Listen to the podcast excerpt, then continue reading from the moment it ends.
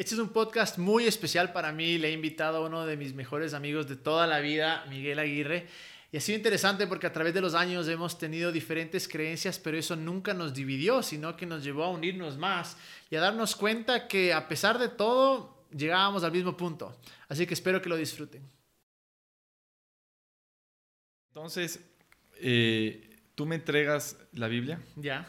O sea, yo te regalé una Biblia para que te lleves. Tú me regalaste. Ya.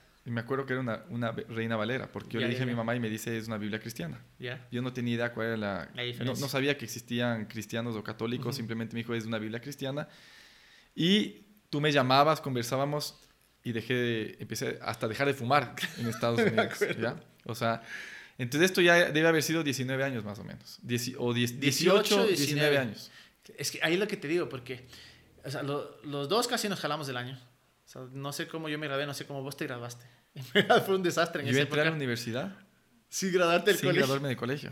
Les prometí a los de la universidad y les dije, les prometo que les traigo el título. Oye, me acuerdo. Y Me pasé, acuerdo. y pasé los exámenes, pero ya raspando el, el examen de física. Y es lo que te digo, o sea, en ese sentido teníamos esta, esta, esta, nos encantaba sentir estas cosas, estas experiencias, por decir así. Lo, lo de la Ouija, eh, lo que nos pa- pasábamos eh, chumados. eh, y luego, claro, éramos unos vagos. Y de repente yo cambio, o sea, tengo, tengo una transformación media heavy. Y vos también tienes esa transformación super heavy. Después, posterior. Claro, entonces, y, eh, eh, obviamente al comienzo era como que, qué hermoso quiero que el Migue, porque como decíamos, loco, o sea, cuando a alguno le sirve tanto algo, quiere compartirlo, quiere, quiere que la otra persona sienta lo mismo. Entonces, en ese momento, más que convertirte, era como que quiero que el Migue tenga una experiencia con Dios, o sea, que algo le pase. Pero luego, claro, tienes vos una experiencia bastante heavy donde también por completo cambias. Y ahí lo que te digo que mi, todavía mi, parte de mi, eh, no, no, no sé si era la motivación, pero era como hago para que el Migue no vaya por el lado católico, sino que vaya para el lado evangélico. Querías que ¿cachas? esté con, con el pana. O sea, Sí, sí, pero también, eh, obviamente en ese punto decía, el Migue está viendo a un Dios diferente al mío. Está en cuando yo, cuando yo ya había vivido mi Cuando tú- experiencia. ajá, o sea, primero cuéntanos, cuéntanos un poquito cómo, era, cómo fue tu experiencia. loco. A ver, como, como bien dij- hiciste ahorita en toda esta introducción y conversación, hubo un periodo hasta los 18 años, que inclusive yo te- me atrevería a decirte, ¿era feliz? Y yo te diría, sí, muy feliz. Me faltaba algo en mi vida y te diría que tal vez no, porque tenía lo que toda persona tenía, sus panas, salir, eh, farrear, todo lo que es normal. Sin embargo, eh, yo en ese momento empecé a caer en, inclusive en el ateísmo Ya. Y me, empecé, me empezó a interesar mucho el tema del hinduismo por la universidad en la que yo estudiaba. Ya. Entonces, era como que me parecía interesante el tema del nirvana y cosas así, y coger velas y como que intentar apagar y, y con mi hermano jugábamos, pero por puro temas de curiosidad. Eh, nunca entendí mucho el tema de la palabra fe, desde, Ujú. porque siempre tuve un tema racional que, Ujú. que- que- que me- me- no me ayudaba a poder creer en algo que no se podía ver. Sin embargo, eh, por cosas de la vida, mi mamá se enferma ella le da, le da cáncer. Eh, ella estaba, mis papás se separan y se empezó a acercar a Dios. Como muchas veces en la vida, en los momentos difíciles, algunas personas o se alejan, otras personas más bien es su refugio. Termina por cosas de la vida en un retiro espiritual y, y vive una experiencia bastante fuerte.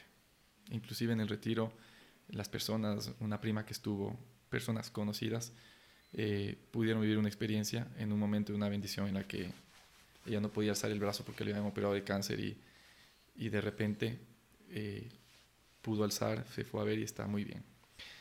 Pero más allá de eso, ella va y, y- y el deseo de ella era que sus hijos se acerquen a Dios. Claro.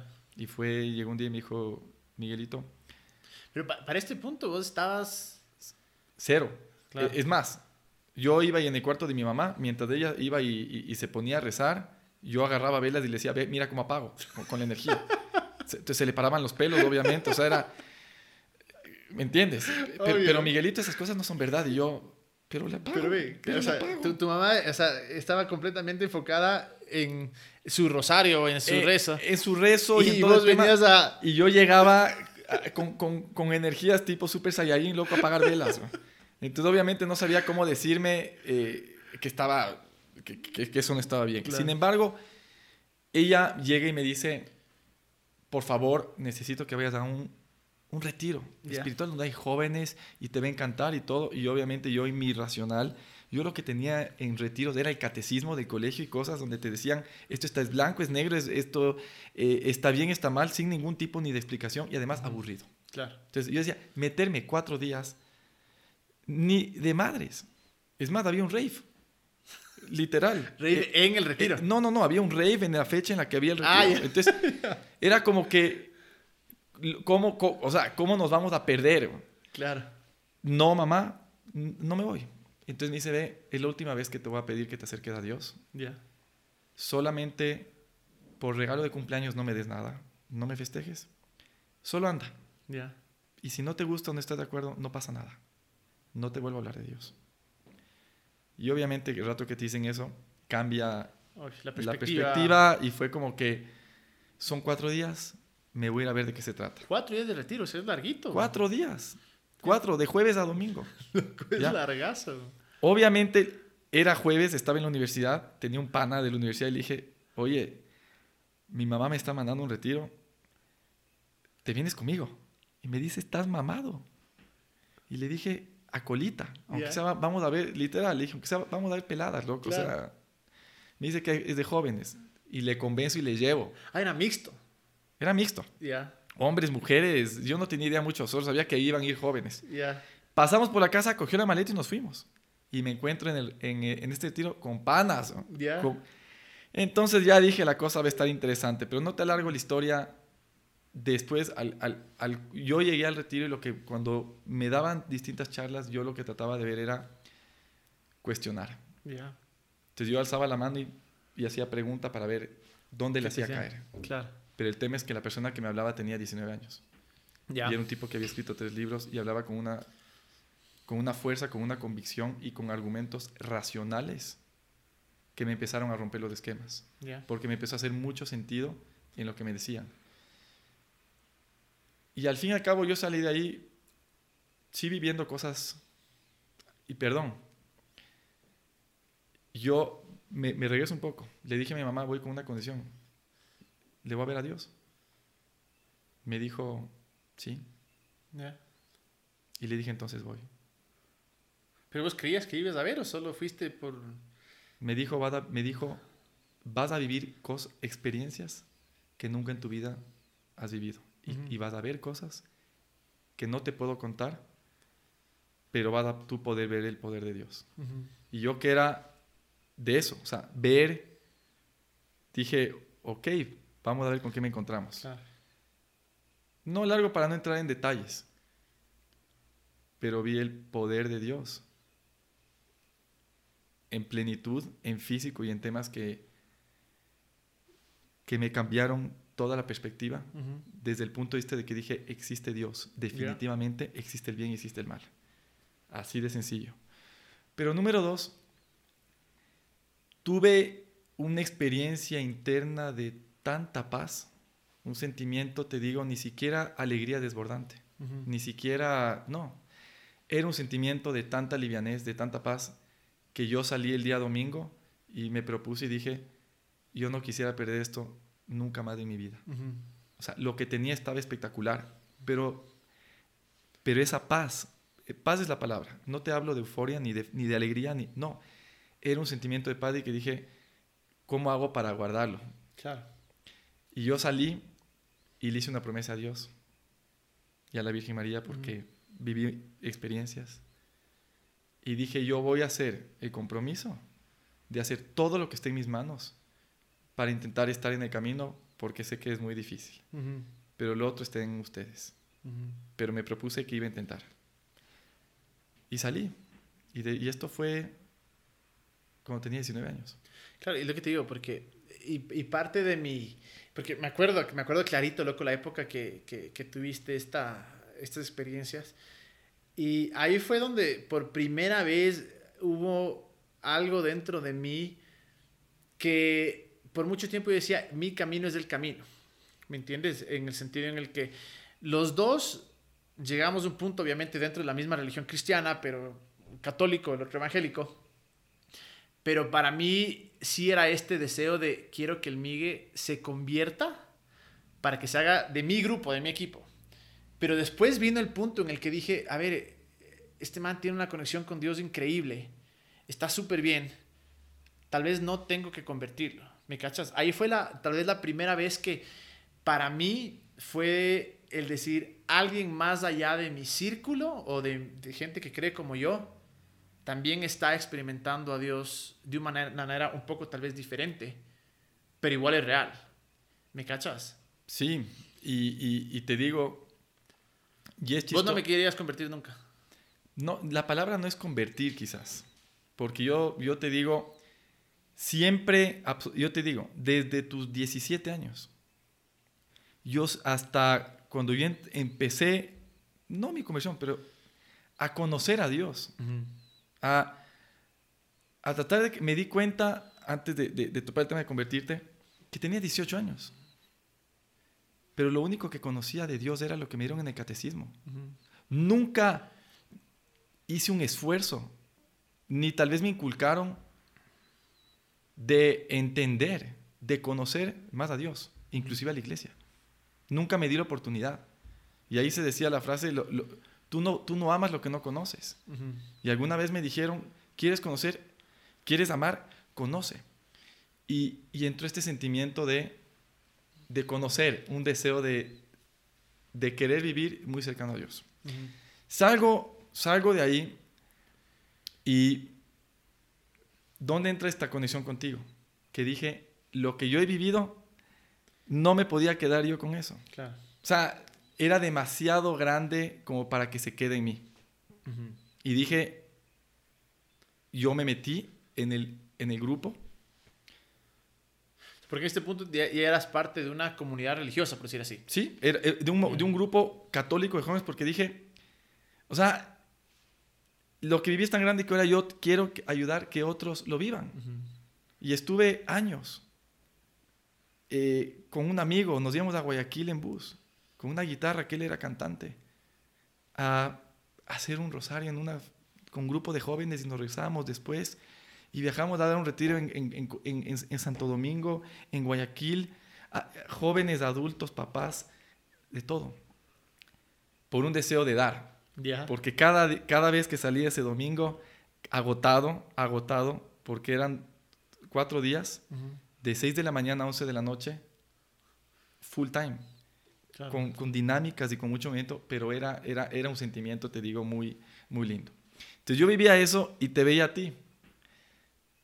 Y veía que verdaderamente transmitías, transmitías a Dios. Y, eras, era, eras ejemplo, testimonio y yo hablaba con mis amigos católicos, uh -huh. con mis amigos del grupo, y les decía, tengo un pana, o sea, tienen que conocerle, es espectacular lo que conoce, lo que siente, cómo vive, era, era increíble. Pero tenía un deseo que decía, qué espectacular fuera que el Cami esté claro, ahí. en, en, en, este camino, era algo similar. Uh -huh. Pero no un deseo de convertir, sino de, de, de poder claro, de estar... estar en ese camino, digamos, eh, juntos. Es una pregunta que yo me hago, loco, porque obviamente lo que nos atrajo tanto para mí, y obviamente creo que fue real, o sea, yo no puedo negar tu experiencia, tú no puedes negar la mía, no puedes negar la experiencia de alguien más, y creo que fue algo real. Pero creo que esa parte sensorial que teníamos nosotros, si se puede llamarle así, nos llevó a este punto de, de meternos de cabeza. ¿Me entiendes? Tal vez lo que sentíamos en otros lugares lo sentimos acá, pero maximizado. Y ahí la pregunta que yo me hago es, ¿Cómo hubiera sido mi vida si es que cuando yo tuve esta transformación dentro de la religión evangélica, si hubiera ido a tu retiro? ¿Me entiendes? Yo te o sea, digo, probablemente estaría yo ahí, loco. Por cómo, por lo, que, por lo que tú buscabas, por cómo eres y todo, probablemente sí. ¿Por qué? Porque es similar. Tú, tú quizás, y de lo que hemos hablado, tú empezaste en este camino también, cuando empezaste el, el conocimiento de Dios, pues, hubieron temas sensoriales y de, y de emoción. Lo mismo, en cierto sentido me pasó lo mismo. Pero aquí hay temas interesantes, que yo creo que el arte de la perseverancia en el camino de Dios es la madurez espiritual. Y la madurez espiritual no tiene que ver con los sentimientos. ¿Y, ¿Y qué es para ti ahora la madurez espiritual? Porque obviamente vos también pasaste por algo muy similar a lo que yo pasé, en el sentido en el que te metiste de cabeza. Y para mí yo me metí de cabeza y sí fui un poco extremo, o sea, sí, fue, sí fui bastante extremo. Luego va pasando el tiempo, como tú dices, vas chileando un poquito, vas chileando un poquito. Eh, y tal vez no eres tan extrema, hay gente que se queda en esa etapa de ser extremo toda la vida. Para mí sí fue esta evolución.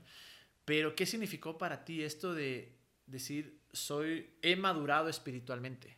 ¿Y cómo, entre comillas, juzgas que alguien no ha madurado espiritualmente? Yo, más que quizás juzgar o no, yo creo que son temas muy personales, ¿ya? Y yo creo que a veces no está mal el tema de emociones, pero no puedes vivir de las emociones, que es otro tema.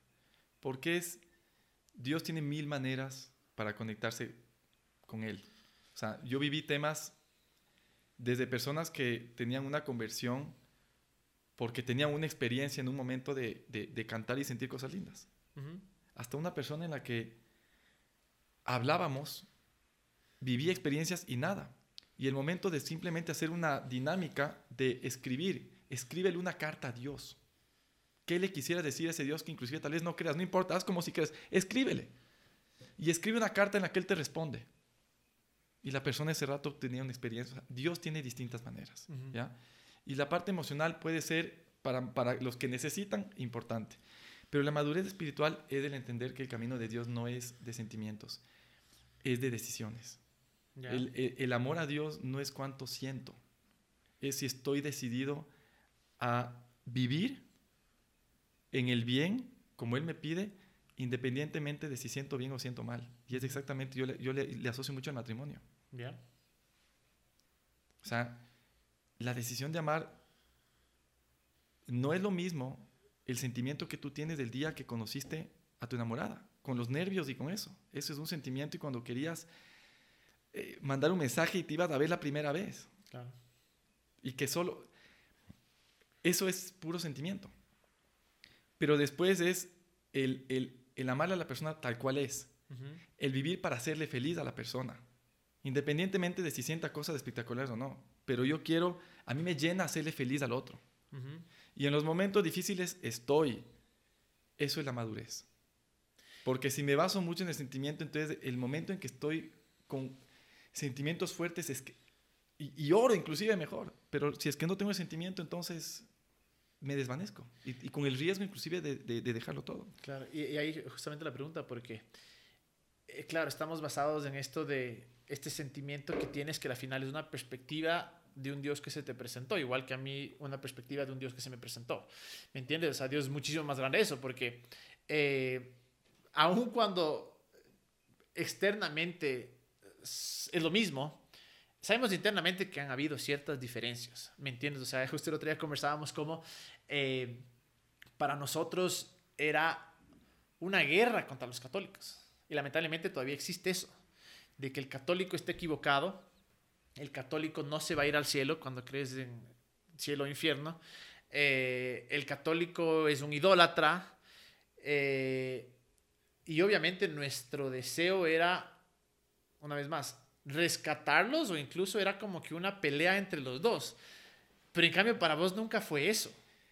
Y, claro. Y, y, justo para que me diga esa parte, la segunda pregunta es, entonces, dentro de tu perspectiva, ¿cómo llegas a aceptar que la creencia de otra persona, incluso sus emociones, sus decisiones diferentes a las tuyas, no sean válidas o no te lleven a un punto de convicción tan fuerte como la que tú tienes. Ya. Primero, coméntame qué opinas sobre esa guerra media interna que hay que tal vez no sabías o, o sí yo, sabías. Yo no sabía al inicio. Cuando yo empecé mi conocimiento de, de, Dios, a mí lo que me interesaba era era Dios, ¿no? A través, obviamente, de distintas prácticas de la Iglesia Católica, que es donde conocí. Pero a medida que fui leyendo, sí nos encontramos. Y hay un, hay un tema que los católicos lo estudiamos que se llama apologética. ¿Y qué es apologética? La defensa de la fe. O sea, defensa de la tradición católica. De la, desde la tradición, es el la apologética es, primero, es el conocimiento de la iglesia, desde los primeros pasos. Desde Mateo 16, 18, tú eres Pedro y soy esta piedra edificar mi iglesia. Y todo, o sea, desde ahí hasta los 268 papas que han, visto, que, han habido, los sismas en la iglesia, las razones, el porqué, es el conocimiento de toda la historia de la iglesia más allá de la Biblia, ¿no? Después entras en un conocimiento de la Biblia y también tienes una lista que es de la defensa de la fe, que es, sí, nosotros sabemos que, hay muchos ataques. Inclusive cuando nosotros, digamos, hice misiones en Olón, que nos fuimos con los amigos a, a tocar puertas por las casas. Yo iba dos meses de conocer a Dios, no, ni siquiera había abierto la Biblia. Simplemente... Con la emoción, con la pasión, con las ganas. íbamos con una Biblia, simplemente íbamos a hablarles del amor de Dios a las personas. No, no, no, no del catolicismo ni de nada, sino del amor de Dios. Y te cuento experiencias. Hablábamos con gente, gente muy pobre. Por ahí apareció un, en su momento. Hablamos con un, travesti que nos abrió la puerta y te encontrabas y de repente la persona estaba llorando, ¿me entiendes? Pero, pero le hablabas del amor de Dios, ¿ya? Pero te encontrabas y varias personas nos sacaban la Biblia, y, o sea, y te decían... Estás mal por esto. Estás mal por, o sea, pero era como así, como metralleta. Y por esto y por esto y abre tu, y la cosa. Entonces, claro. Nosotros éramos así, entonces aprendimos también a defender. Pero ojo, el objetivo no es ir a convertir a los cristianos, ¿me entiendes? Y que se vengan. Es defender. Y hay un, lema o algo que, que sí tenemos en, en, la iglesia y es, si tú vives tu fe, independientemente la que sea, y eso te hace feliz, estás bien, te hace ser una buena persona, hazlo, pero hazlo bien. y, y, y, y, en el catecismo, inclusive de la iglesia, que son los fundamentos más grandes, te hablan de que no el católico se va a este cielo que tú me hablabas o al infierno. Cualquier persona, inclusive que no sea creyente de la iglesia, se puede ir al cielo. Pero es un tema mucho de uno con Dios, porque hay personas que nunca tuvieron la oportunidad de conocer a una iglesia católica o cristiana ni que le hablen de Dios. Claro. Pero ahí está el, el, ser interior, ¿me entiendes? Que esa persona es, es buena y, y, hace con amor, Dios es Padre de todos, es lo que creemos. Tu perspectiva no es tanto el quiero que la gente, déjame si entiendo esto, quiero que la gente crea como yo, sino quiero que la gente se conecte con Dios, pero tu camino, puedes decir, fue, es la religión católica. Es mi camino, es mi camino por, porque ahí le conocí a Dios, porque racionalmente entendí y porque yo salí del retiro amando a Dios, pero con dudas de la iglesia. Ya. Porque tú no vas a conocer a la iglesia en un retiro de cuatro días. Entonces yo salí con dudas, haciendo preguntas, pero te digo, ¿pero qué pasó? Me metí a estudiar, a estudiar los libros para tratar de, ver si es que lograba quitar las inquietudes que tenía en mi cabeza.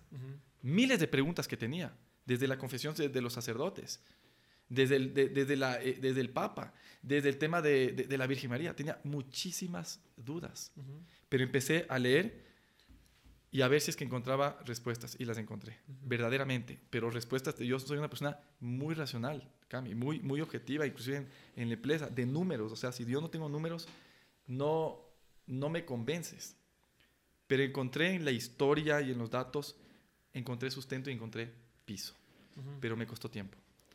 Y ahí topaste un tema, porque sé que eh, en este sentido, eh, algunas veces fui, un par de veces fui al Rosario, ¿no? donde vos, una vez obviamente con un amigo que solo pasó jodiendo y no podíamos ni concentrarnos, y con el miedo de que vos nos veas y que nos hables. Pero sé que para vos específicamente esta conexión con la Virgen María es súper fuerte, es súper, súper fuerte.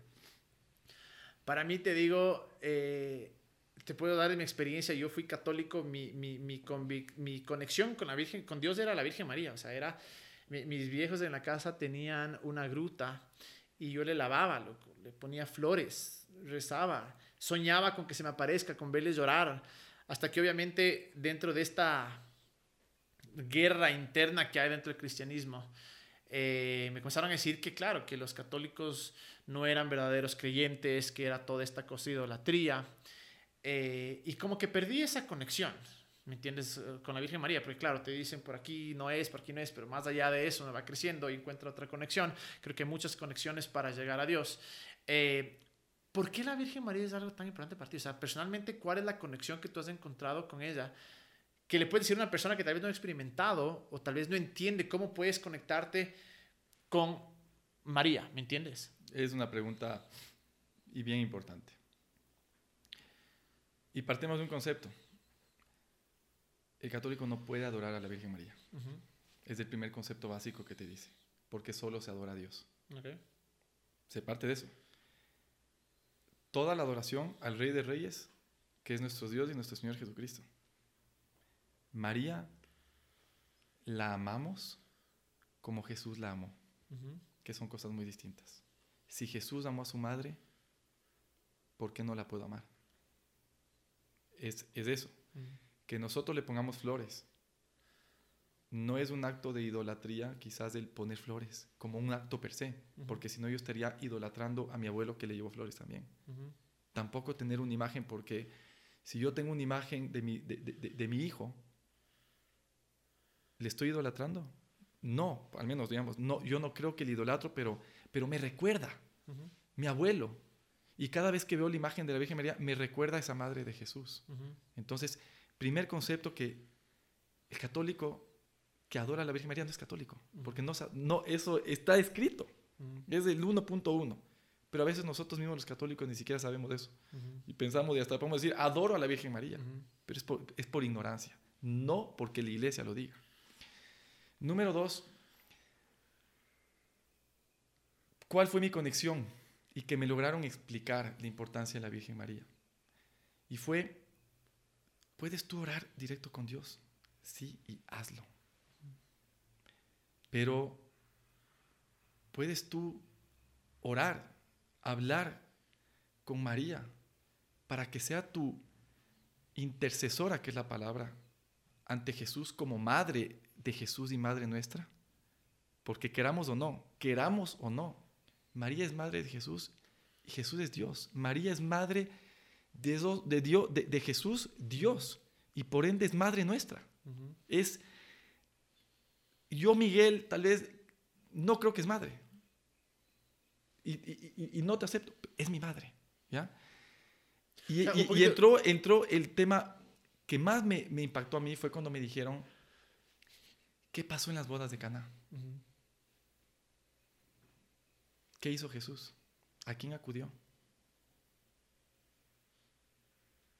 María es quien le dice a Jesús, se acabó el vino. La madre acude y, ella es intercesora, fue intercesora en ese momento por las personas que estaban en la boda ante Jesús. Entonces, yo acudo a ella por madre, Oro a Jesús también.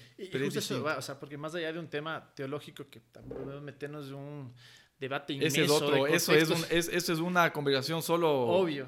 Es, es justamente, o sea, ¿crees que fue por la conexión que tienes tú con tu mami? ¿O crees que te faltaba la parte femenina de Dios para poder.? Porque digo, para mí era así. O sea, yo ahora viendo atrás digo, yo no, yo, no digo Dios es hombre, para nada. Para mí Dios es, es hombre, es mujer, es, es todo pero sí sé que por qué tenía tal eh, conexión con la Virgen era justamente por eso, porque era la parte femenina bajo mi perspectiva de Dios.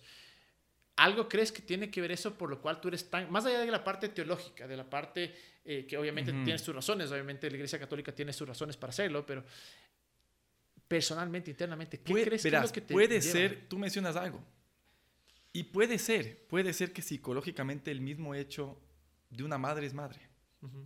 ¿Me entiendes? Te sientes más cobijado, acompañado, etc. Sin embargo, cuando yo hablo de, de, la, de, María, fue mucho el rosario.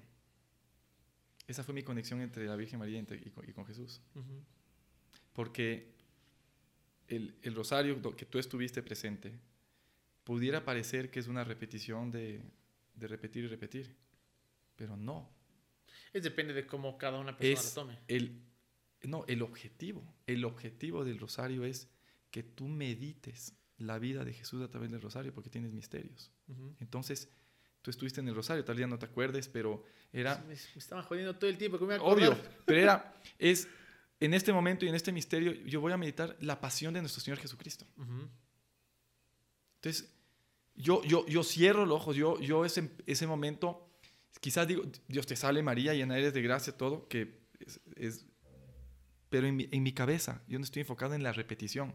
Estoy pensando qué vivió Jesús en el momento de la pasión, qué habrá sentido, qué sintió, ¿me entiendes?, en, en, en, en, la flagelación, cómo yo puedo calmar esos, esos dolores de, de Jesús. Entonces, es adentrarte en los misterios de la vida de Jesús a través del rosario. Pero no, el fin no es sentarte a como, como grabadora. A repetir. Porque, ¿de qué te, mi primera pregunta es, ¿y de qué sirve eso? Si no hay una meditación profunda. Entonces, el rosario yo rezaba todos los días. O sea, el rosario y meditando, ¿me entiendes? Y a veces escuchaba eh, partes, de, leía el Evangelio, porque decían, a ver, la, la, la, la ascensión del Señor le abría entendía y me ponía a meditar. Entonces, eso fue mucho a mí mi conexión. Por eso fue que yo empecé a crear los rosarios los miércoles. Claro. Eh, porque, o sea, y, creo que volvemos una vez más de esta parte de la parte, si valdría la palabra mística incluso, ¿no? Lo que sientes en ese momento. Pero hay cientos de personas que no se conectan de esa manera. O sea, hay muchísimas personas que, loco, yo he estado eh, eh, en reuniones, en iglesias, en reuniones cristianas, evangélicas, donde la gente se cae, la gente baila, la gente se ríe, la gente tiembla, muchas cosas. Pero otras personas que para ellos no es por ahí, ¿me entiendes? No, no tienen esa parte sensorial, esa parte mística, por decirlo así. ¿Cómo puede, bajo tu perspectiva, la Iglesia Católica, que hoy por hoy es súper atacada, ¿no? O sea, eso es súper atacada. Es decir, eh, no, no, no, es, no es eh, novedad todos los escándalos que ha habido de, pedofilia y todo esto, el abuso de poder, el, manejo del dinero, pero más allá de eso, porque obviamente eh, hay gente que, que, ve y dice, hijo madre, por acá ni fregando, tú conoces miles de personas católicas que dijeron, brother, yo no creo en la iglesia católica, creo tal vez en un Dios y, comienzan a hablar muchas cosas malas de la, de la iglesia católica, pero una persona que no ha tenido esa experiencia sensorial mística, y al mismo tiempo escucha todas estas cosas en contra de la Iglesia Católica, ¿qué tan relevante puede ser hoy por hoy el catolicismo para ellos? Eh, buenísimo. Solamente, y te aclaro un temita de lo que dije antes. Este tema que yo te hablaba de la Virgen María, pues no es un requisito de católico, es muy personal. Por ejemplo, mi esposa no es tan mariana como se dice. ¿Me, explico? O sea... Al decir mariana no es tan, tan conectada con la Virgen. ora más como con, Jesús. yo, yo tengo esa, esa conexión. Y muchos católicos lo tienen, otros no. No es ni una obligación ni nada. Es, es, lo, es la conexión que, que, personalmente cada uno pueda tener. Entonces ahí uno oran a Dios Padre, otros oran a Jesús, a María. Pero eso es importante porque no es un, no es un, un must, no es un tema de que tienes que. es, ahí está, ahí está la mamá. Tú vas o, no vas, quieres o es así. Volviendo a, la, a, la, otra pregunta. Sí, y efectivamente hay ataques. Y son ataques con razón, desde la óptica que no se puede tapar el sol con un dedo. El problema es que a veces nos quedamos en la forma y no en el fondo. Y aquí voy con esto. La iglesia está conformada por seres humanos como tú y como yo, que no son perfectos y cometen errores. Sin embargo, lo más importante y lo que buscamos nosotros, yo no sigo a mi, a mi sacerdote. Yo no sigo al sacerdote de la, de la iglesia que voy. Y, y, lo que él me diga no es, lo que, no es palabra de Dios, no. ¿Al Papa? Papa sí. Pero hay temas eh, interesantes y es que la doctrina de la iglesia como doctrina base, eso no lo cambia ni el Papa. O sea, no, no es la discreción. Me explico. Hay temas de forma que sí se pueden cambiar. Ejemplo, antes se daba la misa para atrás. Y dijeron, hace algunos años en Concilio Vaticano II, ahora se da para adelante. Y hay gente que se puede escandalizar. O sea, pero, ¿qué pasó? Son temas de forma y no pasa nada, eso sí lo pueden hacer.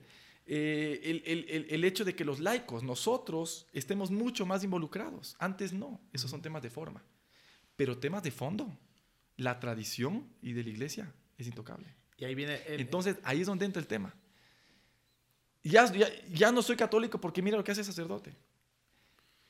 Pero es que es como decir, juzgas tú una familia porque el hijo haga tal o cual cosa. Es que está en su es, es ser humano. Entonces, no lo que diga el sacerdote o lo que, o, lo que diga o, lo que haga, va a condenar lo que profesa esto tan grande que es la iglesia, que es el amor a Dios, el respeto al prójimo, el, el, ser una persona hecha y derecha, el ser responsable, el amar a Dios, el ser fiel ante tu esposa, ante todo, y ser un gran padre. Pero es que eso no cambia. Me explico, y no porque yo, que soy sacerdote, hago barbaridades, significa que que la iglesia profesa eso. Entonces, eso aparte yo creo, pienso, que hay que diferenciar. Y con esto digo, no solo en la iglesia, sino en la vida. Pero ¿crees que una persona no católica estaría dispuesta a escuchar el fondo cuando las formas te opacan? Es complejo. O sea, podrían opacarte. Y, no es que quiero ser abogado del diablo, no son preguntas que, yo también me hago, no solo del catolicismo, sino del mismo es que Pasa. Es que y lamentablemente, esas cosas alejan. ¿Me explico? ¿Cómo?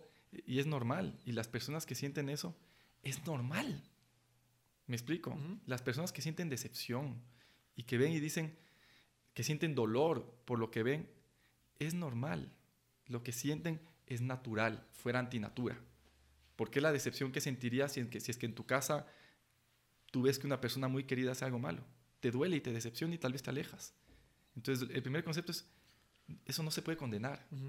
Lo importante ahí es pensar que, que yo, usted o quien fuere, está siguiendo a Dios, no está siguiendo a las personas. Y ahí, para ir un poquito más ahí, justo el de en la llaga, justo vos decías que al Papa sí le sigues. Y, a los sacerdotes y todo, digamos, a todos, a todos, ¿me explico? Sí. sin embargo, si yo creo en algo, por ejemplo, Eh, un dogma importante, digamos, de la iglesia, que es eh, eh, la confesión. Y hay un sacerdote que aparece y dice, ya, la confesión no es válida. la palabra del sacerdote no, no, no, está por encima de la, de, de, la doctrina, que es mucho más grande. Justo ya voy. Tú me dices que somos humanos y que ese es el problema hasta cierto punto. Pero esa dogma también sale de los humanos. Eventualmente los humanos fueron quienes los describieron o determinaron eso. ¿Cómo puedes, y es una pregunta un poquito difícil, ¿cómo, cómo, cómo puedes confiar en ese dogma, en esa tradición, a pesar de la humanidad de quienes describieron eso? Y hay un tema importante y entramos a un fundamento y un pilar importante de la iglesia, que es la Biblia. Porque creemos que si bien no es que Dios cogió el, lápiz o la pluma y escribió, es palabra de Dios. O sea, está ahí, ¿no? Entonces, todo lo que son dogmas que yo creo como fundamento están sustentadas en la palabra de Dios. Entonces, al estar sustentadas, digamos, en la palabra de Dios, y aquí hay un tema, un concepto que es, que es espectacular, que fue otro de los temas que me convenció. La palabra y la Biblia per se es un documento que puede ser interpretado por los que estamos aquí de distinta manera, por cómo tú lo leas, inclusive por el momento en que lo lees. Y en la Biblia dice, en, una parte, que quizás eh, si, es que es si es que tu ojo es ocasión de pecado, sácatelo. Porque es preferible sacarte un ojo en esta vida que, entrar en el, que no entrar en el reino de los cielos. Pero es que eso interpretado desde el punto de vista literal, entonces el día de mañana miré a alguien eh, eh, medio alguien picarescamente, entonces me va a sacar el ojo. Estoy poniendo un ejemplo literal de, lo que es. Sin embargo, aquí, ¿qué me ayudó a mí? Es que hay tres conceptos que son importantes que te ayudan a ver cómo interpretar. la Biblia per se no puede ser el único documento.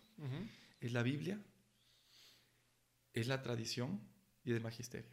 Son el, el magisterio. Son tres pilares. ¿Qué es el magisterio? Es toda la historia que tú tienes de interpretación desde el, primer papa para nosotros, que fue Pedro, hasta Francisco. Son 268 con nombre y apellido, ininterrumpidamente, desde Pedro. ustedes tienen la Biblia, tienen la tradición y las personas que complementaron eso. Es, es todo lo que, lo que es importante, es cómo la palabra, que es la palabra de Dios, es, es la palabra de Dios. Cómo se complementa y le da la firmeza a través de las personas que lo escribieron. No es lo mismo interpretar, que yo interprete con Camilo que escribió un poema. Si yo tengo directamente, ¿no es cierto?, desde Camilo que, que interpretó el poema, yo sentí esto y pasó por esta razón, a que una persona que ni siquiera habló contigo lea y se interprete. ¿Me explico? Entonces, ese lineaje de 268 papas desde Pedro es una cadena de es una cadena de historia, de documentos escritos de hace mucho tiempo que hace que este, este, este pensamiento o todo lo que es del magisterio, que es en lo que cree la iglesia, no dependa de un papa. Me explico, o sea, estos temas tan trascendentales no puede el Papa Francisco venir y cambiar, puede cambiarlo de forma. ¿Me explico? Pero no puede, no puede cambiar lo de fondo. Y ahora, bueno, porque más allá de, claro, esa es la, historia obviamente de, la, de, la, Iglesia Católica, pero si vas un poco más viéndolo en perspectiva, ¿cuáles son aquellas cosas de ese dogma que realmente te, te han atraído a ti? Que dices, yo creo en esto porque veo estas características que me han llevado a conocer o a creer en este Dios? A ver, dentro de los dogmas, yo creo que... Ok, ¿cuál es esa cosa que es tan... Eh, ¿Cómo se dice? Que te llama tanto la atención del catolicismo como para decir, voy a dedicar mi vida a esta religión? Que para mí es, no es una creencia, es un estilo de vida. ¿Y qué es ese estilo de vida? Es el, primero, esa propuesta de mi día a día, hacerlo pensando en, en lo que Cristo o Jesús nos invitó a nosotros, que es el darte. El darte a los demás, no necesariamente eh, en un retiro, no necesariamente en la parte religiosa, sino la importancia de yo darme en mi familia, darme a mi esposa, darme el trabajo, es, es, es dar. Eso, eso incita mucho el tema de la, de la religión católica, es, es nuestro pilar. Eh, o sea, ser alguien muy humano. Muy humano. Eh, las formas de conexión con Dios, a través de todo lo que he aprendido, desde una oración en mi casa, que yo, yo, yo para conectarme con Dios no tengo que ir a una iglesia un domingo. Yo ahorita, en este momento, estoy conectado con Dios. Estamos conectados con Dios. Estamos orando en este momento porque estamos, estamos hablando de Él. Desde mi casa, eh, en el trabajo. O sea, eso es una, es, es, una de las formas de conectarse con Dios a través de, de un estilo de vida. Eh, la Eucaristía.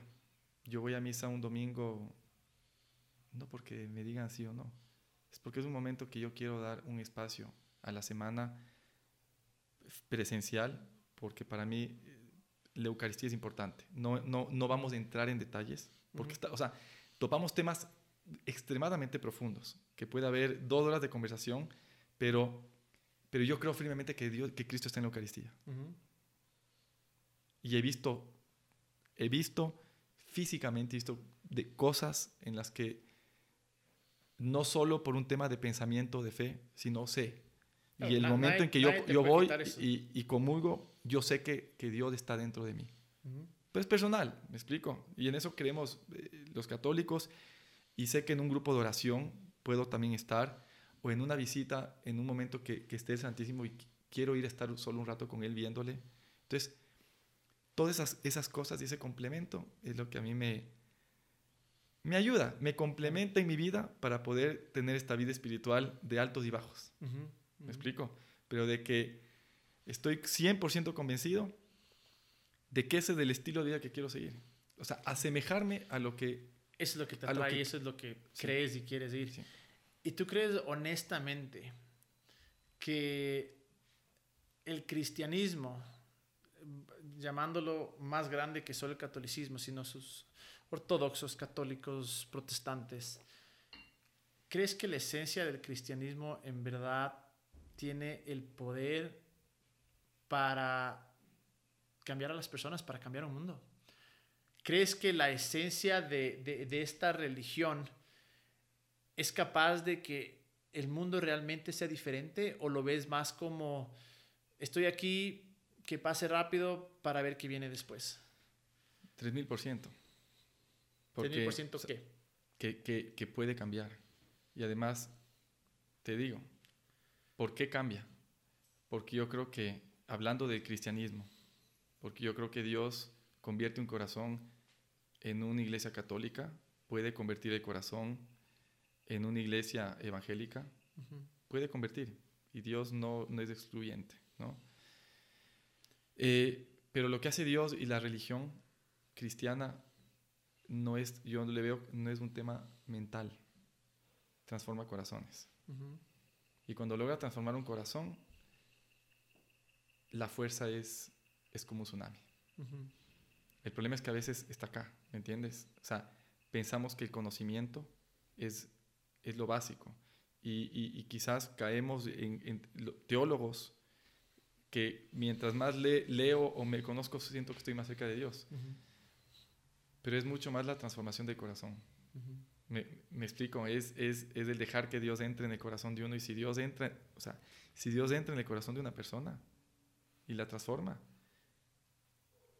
es el, esa persona va a cambiar y por ende obviamente el mundo va a cambiar. Porque el rato que tú cambias tu corazón, tú ya no estás pensando solo en ti. Tú quieres pensar en, en el otro. es, lo que hablaba, es lo que hablábamos, que tú me decías. Yo, yo quería convertirte porque quería que tú vivas la experiencia que tuve. Es porque Dios te tocó el corazón, no te tocó la mente, te transformó el corazón. Si no, si no te hubiera tocado el corazón, no estuvieras aquí. Y claro, o sea, y, justamente, porque ya se nos ve el tiempo, pero, eh, o sea, lo interesante aquí es ver cómo tal vez en algunas cosas tenemos perspectivas bastante diferentes eh, y no se trata de ver quién está en lo correcto y quién está equivocado. Es más, creo que nuestras perspectivas son más similares que las diferencias, o sea, definitivamente por el mismo hecho que los dos nos consideramos eh, cristianos, pero algo que sí, y me encanta eh, este tipo de conversaciones, incluso contigo, porque eres, como te digo, muy apegado a mis, a mis creencias, es, es ver esto de que algo que sucede en ti, que tú lo viviste y que lo vives diariamente, es imposible para mí negarlo. Es imposible para mí y decir el cambio que tuviste en tu vida, eh, la manera en la que tú llevas tu vida, incluso cómo eres ahora una persona completamente responsable, eh, muy exitoso en lo que haces, una familia increíble. Eh, creo que todas las personas que te conocemos tenemos solo palabras increíbles de decir de ti. Y para mí sería imposible poderme aquí a discutir contigo de por qué tu perspectiva de Dios está equivocada. ¿Me entiendes? Y creo que algo que fue hermoso durante todos estos años ha sido la conexión que ha habido entre nosotros, que no hemos visto las diferencias, sino lo que nos une. Y nos ha llevado hacia allá. Es que no nos quedamos en la forma.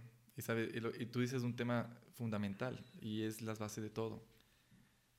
No deberíamos ni estar peleando ni el católico con el cristiano evangélico, llámele, y viceversa. Más bien, si es que tú ves que tu hermano cambió su corazón, que está feliz, está haciendo el bien, alégrate y agradece a Dios. No es donde estés. Quizás, y yo insisto, sentarnos a conversar de si es que hay una verdad, quizás sí. ¿Me explico? Pero mi objetivo no es ponerme a pelear contigo y convencerte y decirte si estás equivocado o no. Si es que te veo que eres un hombre de bien y como te he dicho, ejemplar, ahí está la obra de Dios. ¿Qué queremos? ¿Y qué hay sobre, porque justo a donde iba es, esas dos perspectivas bastante limitadas dentro de un Dios ilimitado, me, refiero a eso. Eh, limitadas digo porque siempre vamos a tratar de hacerlo Dios a nuestra imagen y semejanza, definitivamente. Yo creo que Dios es mucho más grande.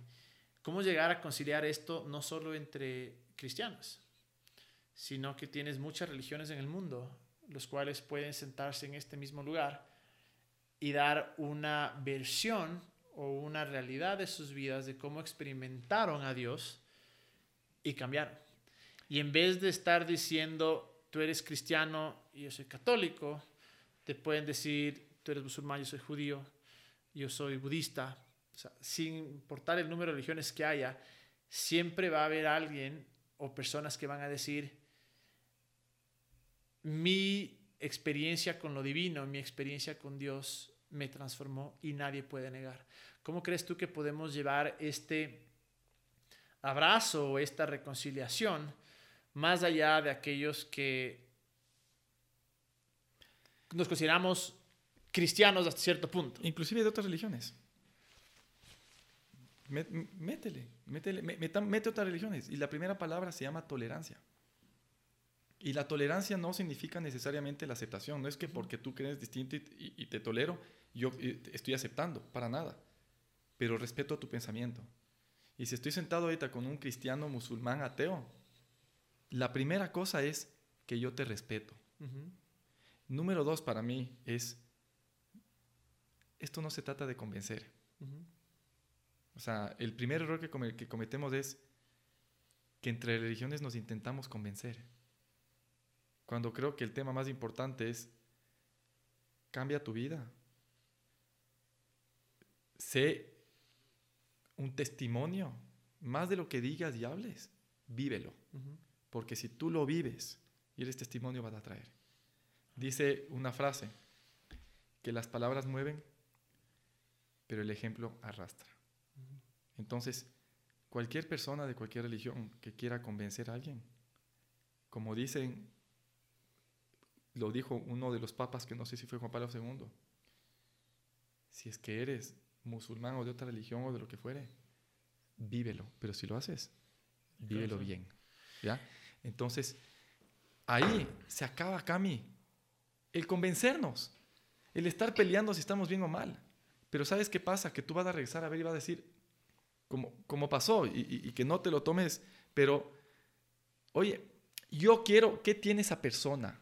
¿Qué tiene esa persona que se le ve tan feliz, tan en paz, que le va tan bien, que en las dificultades logra salir? Eso tiene que ser el imán y la miel, ese del amor de Dios. Eso es lo que atrae, no el convencimiento de decir si estamos bien o mal. Y Dios dará su obra, creo y, yo. No, y Miguel, qué hermoso, loco. Sé que nos podríamos quedar hablando horas de horas de horas. Algo que te digo que yo lo que más resalto de, resalto de nuestra amistad es justamente esto de a pesar de las diferencias, nunca cambió nuestra amistad. Y eso me parece increíble y mi sueño es que no solo sea contigo, pues personalmente, sino con todas las personas de diferentes creencias, porque sí creo que mi punto de partida de mi fe es Jesús, sin embargo, creo que Dios es extremadamente grande como para limitarlo a una perspectiva. Pero para terminar, me encantaría hacerte una última pregunta. Han estado poderosas las preguntas. Esta también es muy poderosa, pero sé que aquí es donde realmente puedes ir a lo más profundo de ti. Es, si podrías definir a Dios, es algo súper difícil porque acabamos de hablar de un Dios ilimitado, pero ¿qué es Dios para ti?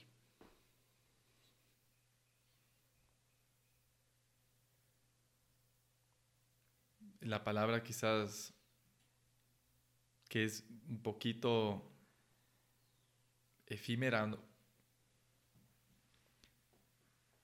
es amor, pero la, la, siguiente pregunta es, ¿qué es el amor? Y creo que es, es la capacidad de darse al otro sin esperar nada a cambio. Me encanta eso. Eh, ¿Por qué? Porque creo que es lo que hizo Jesús.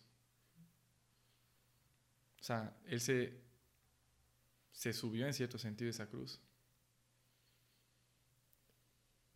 Por amor, esperando quizás estar eternamente con nosotros, pero sin esperar nada a cambio. No es que dijo, si es que ustedes no cambian de vida, no me subo. No. Eso creo que es. Entonces, a la fin y al cabo, eso es lo que es difícil, porque soy un egoísta, porque soy... porque me cuesta, porque soy un cómodo, pero creo que es lo que aspiro. Y mi meta es lograr en el día a día tratar de poder darme. Eso es. Y me encanta, me quedo con esa frase, dar sin esperar nada a cambio. En verdad, loco, gracias.